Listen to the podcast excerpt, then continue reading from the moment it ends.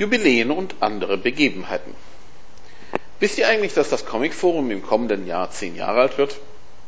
Wisst ihr, dass auch Comicgate dieses Alter erreicht? Wisst ihr, dass die Splash Pages dann auch schon 15 Jahre lang existieren?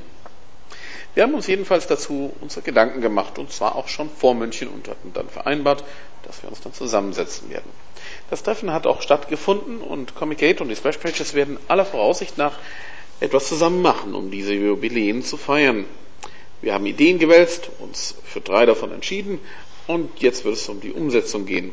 Was das alles sein wird, das verraten wir freilich noch nicht an dieser Stelle. Es kann sich zudem noch auch noch etwas ändern.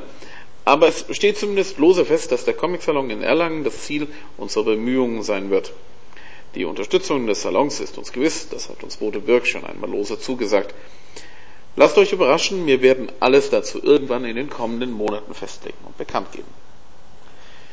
Splash Comics wird im Oktober auf der Buchmesse wohl vier Termine auf der Bühne übernehmen. Wir werden ein Comic-Frühstück betreiben mit Gästen zum Diskutieren, mit Kaffee zum Machwerden und sicher der einen oder anderen Überraschung.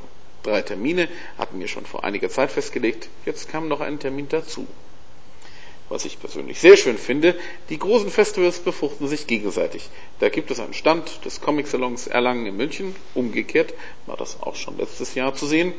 Die Frankfurter Buchmesse lässt sich auch sehen, wenn auch ohne Stand. Man kennt sich, man schätzt sich und arbeitet auch zusammen. Bodebürg nannte es eine sich selbst befruchtende Konkurrenz. Ein schöner Begriff.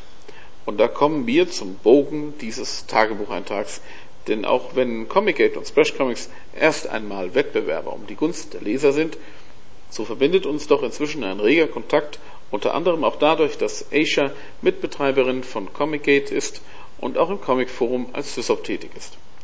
Wir befruchten uns eben auch schon einmal gegenseitig, wie dies auch bei den Festivals der Fall ist. Und das immer zum Vorteil von euch Lesern.